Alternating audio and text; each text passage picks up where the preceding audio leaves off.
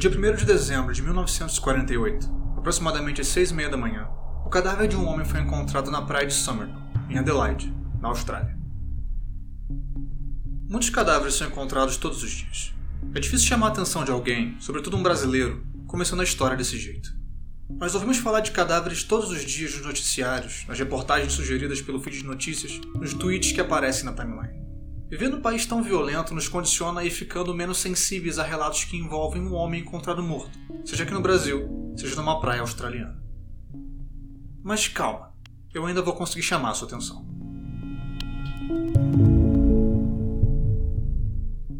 Fazem pouco mais de 72 anos desde que o cadáver de Somerton foi descoberto. A polícia, claro, foi acionada e começou pelo mais básico. Quem é esse cara? O problema é que o homem em questão não levava nenhuma forma de identificação consigo. Então, logo de início, a polícia não pôde contar com isso. Ok, então qual é o aspecto do corpo? É possível constatar a causa da morte olhando para o cadáver? Bem, não. O corpo parece normal. Nenhuma marca de tiro, ou perfuração, ou corte, ou torção, nada. Mais tarde, foi estabelecido que a hipótese mais provável é que o homem tenha sido envenenado. Então a pergunta seguinte é: ok, qual foi a substância administrada? Não sabemos. Nenhum vestígio dela foi encontrado no sangue do morto. Nem todo veneno deixa pistas para trás, alguns se dissolvem rapidamente na corrente sanguínea e há grandes chances de esse ser o caso aqui. Tá, tudo bem, mas deve ter alguma coisa que se possa saber sobre esse cara. O que ele estava vestindo, por exemplo? Bom, quando foi achado, o homem estava de terno e casaco, apesar do clima quente. Curiosamente, não usava chapéu, o que seria bem comum na região naquela época e por alguma razão as etiquetas de suas roupas haviam sido arrancadas, impossibilitando que se descobrisse a marca ou onde foram compradas. Além disso, os bolsos da calça haviam sido remendados com um tipo muito característico de fio de cor laranja. Isso ajuda? Olha, não muito. Descobriram algum pertence desse cara? Algo que ele levava consigo? Então, não inicialmente. Mas em 14 de janeiro de 1949, uma mala foi descoberta na estação ferroviária de Adelaide.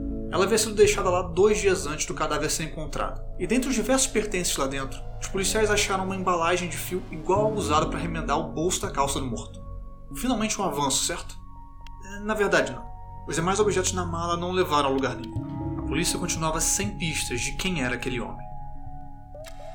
Agora, preste atenção nisso. Meses depois, em junho de 1949, um novo exame mais minucioso no corpo revelou algo novo um compartimento secreto num dos bolsos da calça do morto. Lá dentro, dobrada, a página de um livro. Nela, liam-se apenas duas palavras: Taman Shud. O termo, descobriu-se mais tarde, estava em persa, e sua tradução aproximada ressoa como particularmente notável no contexto em que a página foi encontrada. Taman Shud significa terminada, ou simplesmente fim.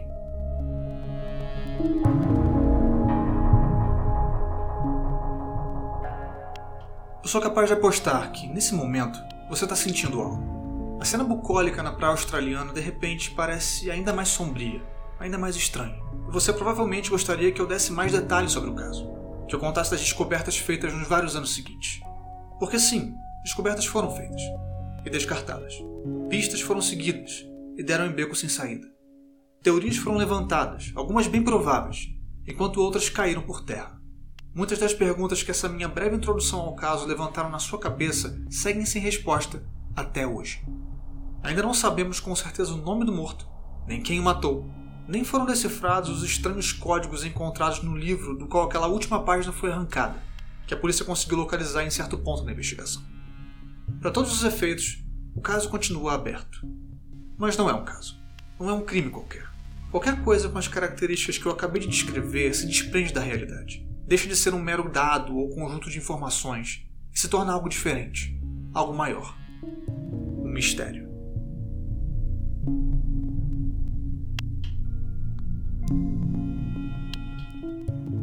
O termo mistério é muito associado ao cinema e literatura, ou seja, às expressões narrativas, mas uma acepção mais antiga da palavra está ligada a certos ritos religiosos.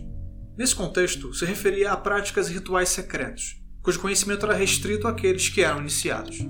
Não é à toa que o termo religiões de mistério é usado para designar essas crenças e seus segredos. Também existe mistério no cristianismo. Afirma-se eis o mistério da fé, após a consagração do pão e do vinho, elementos da Eucaristia, através dos quais, segundo a tradição católica, a presença de Cristo se faz manifesta. O mistério em questão é a morte e a ressurreição do Messias, componentes que, apesar de indispensáveis para a confissão cristã, são de natureza desconhecida e mística. Crer neles não significa compreendê-los ou ser capaz de explicá-los. O mistério é justamente isso: aquilo que está oculto, que não se conhece, que não se entende, não se pode explicar. Sejam as práticas de algum grupo religioso, um artigo de fé da cristandade, ou a identidade de um homem encontrado morto numa praia em Adelaide, na Austrália, em 1948. Um mistério é algo cuja compreensão está embarreirada, seja pela própria natureza da coisa desconhecida, como a encarnação, vida, morte e ressurreição de um homem que afirmava ser filho de Deus, seja por não dispormos das informações necessárias para fazer sentido dela. A conexão quase automática que fazemos entre mistério e algum livro ou filme se dá porque o termo também se tornou sinônimo de um certo gênero narrativo. Histórias onde os personagens têm que lidar com algo oculto ou enigmático que os intriga, e por conseguinte, a nós, que acompanhamos esses personagens. O mistério clássico geralmente envolve um assassinato e sua investigação. Já falamos bastante sobre esse gênero e suas regras nos episódios 3 e 10 da temporada passada, que eu naturalmente recomendo que você ouça.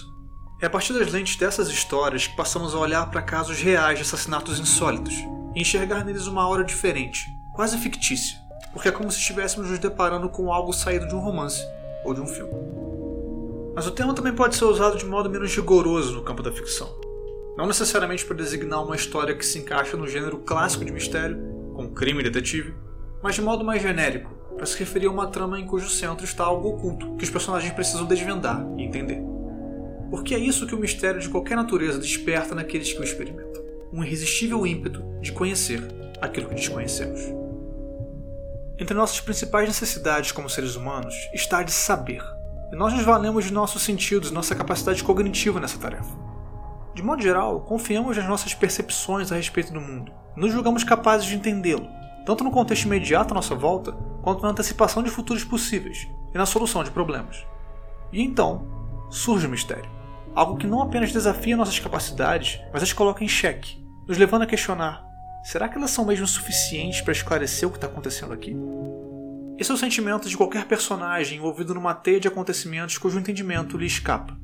Não dar conta de interpretar a realidade incomoda como poucas coisas. E por isso nos identificamos com um detetive que bate cabeça em busca da verdade. Porque estamos fazendo a mesma coisa aqui, do nosso lado da quarta parede, e falhando do mesmo jeito. A esperança é que, no final, todas as perguntas serão respondidas. E normalmente são, afinal, por mais realista que uma ficção se propõe a ser, ela não tem compromisso com a realidade. Porque, quando se trata da realidade, não é incomum que as perguntas continuem ecoando por muito tempo, sem ninguém que consiga de fato respondê-las.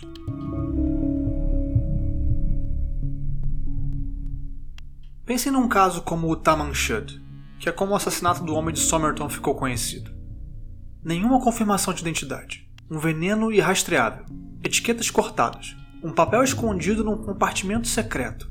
Nos meses que se seguiram, como eu falei, a polícia encontrou o livro do qual a página foi arrancada, o exemplar de Rubaiyat, de Omar Khayyam. Nele havia vários códigos rabiscados, que especialistas de grandes universidades do mundo todo tentaram decifrar, sem sucesso. Um enigma que permanece sem solução até hoje, que pode envolver, segundo algumas teorias, segredos de espionagem. Parece que eu estou descrevendo um crime real ou os acontecimentos da nova série viciante da Netflix, ou quem sabe o enredo do novo best-seller do Dan Brown. O que as narrativas nos prometem, via de regra, é que, por maior e mais complexo que seja o mistério, ele não é insolúvel, não é invencível. Em algum momento, alguém vai ter uma grande revelação. Vai enxergar uma conexão que ninguém tinha notado até então. Vai se dar conta de que uma pista considerada insignificante na verdade é a chave para resolver todo enigma. Seja lá como for a epifania, alguém passará a ver os fios da trama com clareza, e o que era oculto será exposto à luz. Já no mundo real, por maior que seja a tentação de imaginar que algo parecido eventualmente acontecerá, por vezes o mistério permanece inacessível, uma realidade bloqueada aos nossos maiores esforços no sentido de compreendê-lo. Nas histórias, as posturas diante do mistério tendem a ser duas: a indiferença ou a obsessão. Diante daquilo que não se entende, o mais fácil a fazer é dar de ombros e seguir em frente. Pense naquele personagem que vive dizendo ao protagonista para deixar aquele caso para lá, que não vale a pena, que é preciso seguir em frente. Dar-se por vencido diante do mistério certamente é a coisa menos complicada a fazer. O protagonista, no entanto, tende a insistir com ainda mais afinco, a ponto do mistério em questão se infiltrar em todas as áreas da sua vida, se tornando uma fixação que o consome e cujos desdobramentos o abalarão profundamente. E é claro que é com ele que vamos nos identificar, por mais difícil que sua vida se torne quando o mistério entra em cena. São aqueles que insistem e buscam incessantemente as respostas escondidas que são retratados como dignos da nossa admiração. Não faltam grandes mistérios até hoje não solucionados que despertam em seres humanos bem reais o mesmo impulso investigativo dos detetives e exploradores da ficção. Em 1906, o coronel britânico Percy Fawcett veio pela primeira vez ao Brasil, contratado para explorar as áreas de fronteira entre nosso país, o Peru e a Bolívia, não totalmente demarcados na época. Explorador experiente, Fawcett estabelecia boas relações com os indígenas locais.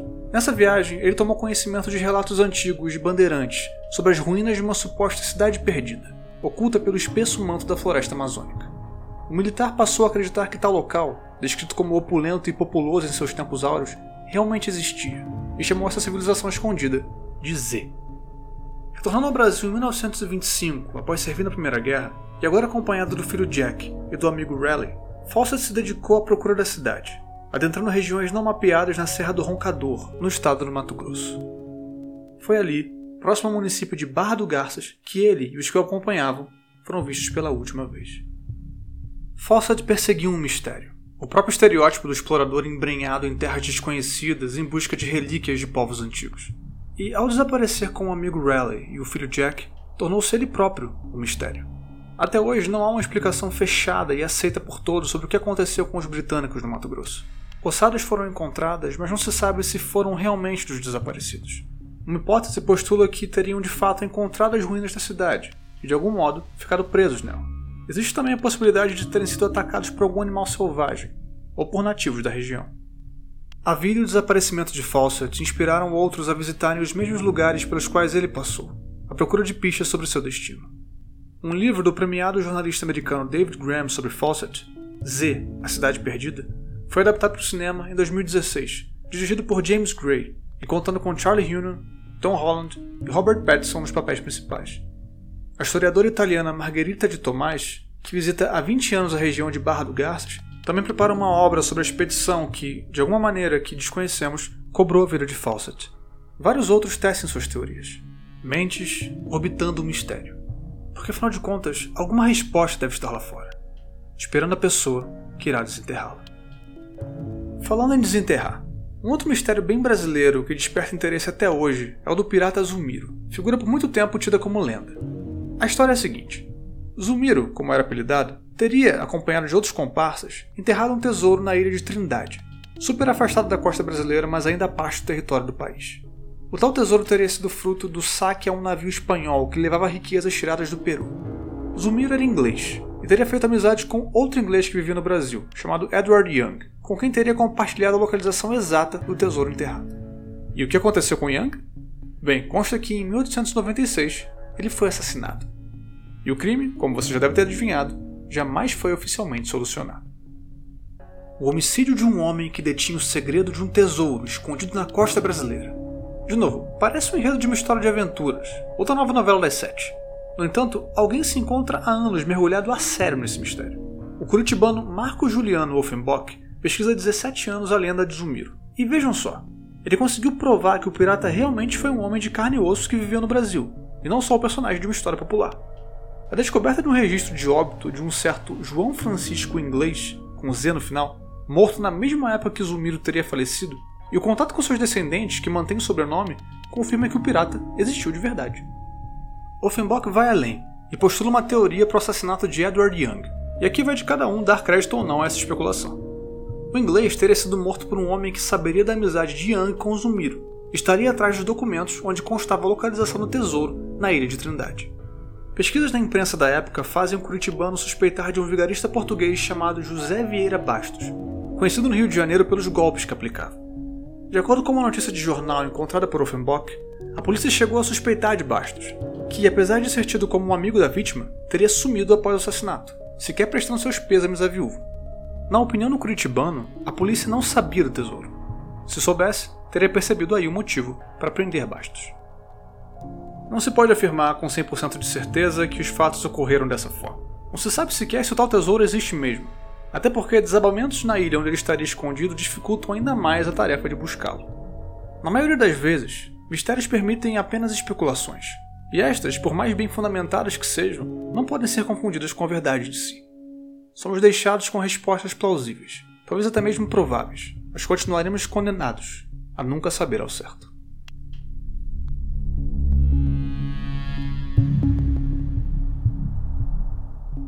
Nunca saber ao certo. Algo nisso soa inquietante. Todos os nossos avanços e nosso conhecimento resultando apenas em suposições. Mas há casos em que essas suposições partem de descobertas obtidas por avanços tecnológicos muito confiáveis, indisponíveis na época em que o mistério teve início. É o caso de muitos assassinatos cujos culpados só são descobertos décadas depois a partir de exames de DNA. Foi assim com o Golden State Killer, assassino em série que matou 12 pessoas e estuprou dezenas de mulheres entre os anos 1970 e 1980.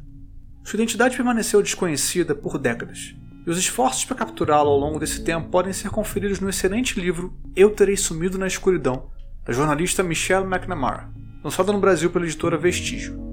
McNamara desenvolveu um obstinado interesse pelo assassino, assim como outros investigadores profissionais e amadores, que procuraram empregar seus conhecimentos na investigação. Infelizmente, Michelle faleceu em 2016 e não pode testemunhar a captura do homem que perseguiu durante tantos anos.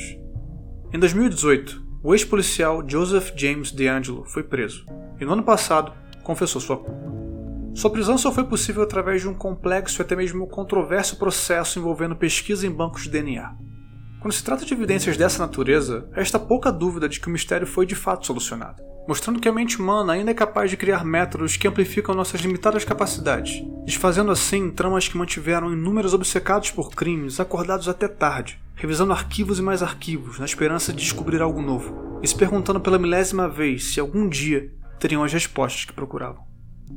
Mas o fato é que situações como as de D'Angelo não são a regra. Afinal, há mistérios que nem mesmo o DNA pode decifrar, seja pela quantidade de evidência disponível, o tempo passado dos crimes ou simplesmente a mística em torno do mistério, que continua atraindo pessoas que afirmam que elas sim encontraram a solução. Quer um bom exemplo disso? Basta considerar ninguém menos do que Jack, o Estripador. Todo mundo conhece esse nome, e sabe pelo menos por alto que esse obscuro personagem histórico é sinônimo de violência e barbárie. Entre agosto e novembro de 1888, Jack matou cinco mulheres em Londres, e assim sua lenda se iniciou, sua identidade jamais descoberta. Mais de um século de investigações, tanto oficiais quanto amadoras, transformaram Jack o Estripador num fenômeno cultural, por mais bizarro que isso possa parecer, um dos maiores mistérios criminais da história moderna. E não faltam suspeitos disponíveis e inusitados. Se eu começasse a listar eles aqui, o episódio não acabaria. Além de especialistas, historiadores e jornalistas que mergulharam nos registros do caso e garantem ter identificado o estripador. Há alguns anos, um desdobramento mais técnico pode ter finalmente apontado um culpado. Em 2007, o empresário Russell Edwards, um dos muitos detetives amadores obcecados por Jack, adquiriu um chale manchado de sangue e sêmen, que teria pertencido à primeira vítima do serial killer, Catherine Edwards entra em cena novamente o DNA. Os testes teriam apontado para Aaron Kominski, imigrante polonês de quem a polícia chegou a suspeitar na época dos assassinatos. Os resultados dos testes eram conhecidos há alguns anos por Edwards, que publicou um livro em 2014 com suas conclusões. Somente em 2019, um artigo detalhando os exames foi publicado e pôde finalmente ser destrinchado. Apesar de realmente confirmarem a tese de Edwards, já que o DNA mitocondrial encontrado no chale bate com um dos descendentes vivos de Kominsky, Alguns de seus aspectos formais ainda são questionados por outros especialistas, que alegam a necessidade de mais dados que os autores do estudo não incluíram no artigo, além da possibilidade muito real do Charlie ter sofrido contaminações ao longo das décadas. Ou seja, temos mais um caso cuja conclusão permanece em suspenso. levar ou não a sério uma das muitas teorias à disposição dependerá muito mais de quem estiver ouvindo do que das evidências a favor ou contra ela.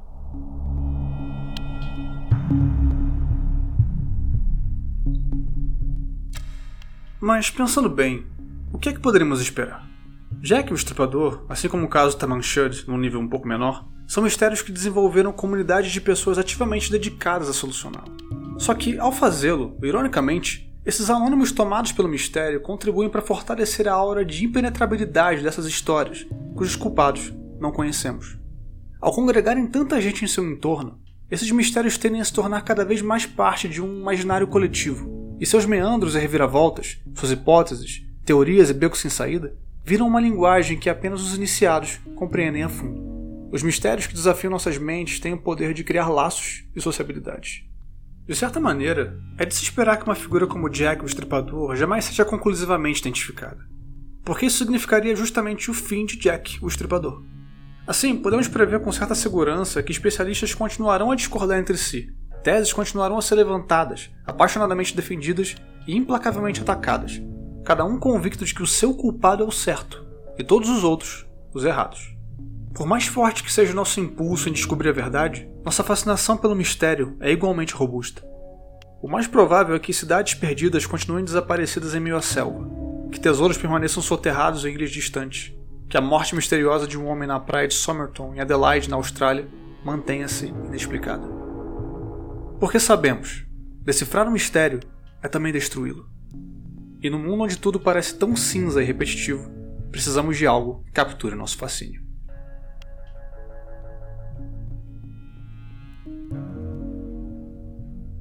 Esse foi mais um Randômico escrito e produzido por mim, Josué de Oliveira, e a arte é do Bruno Grande.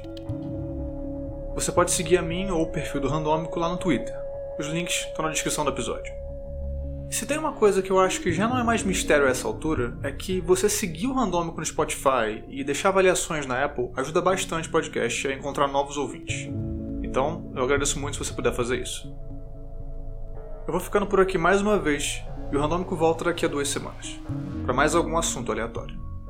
Te vejo lá. Valeu.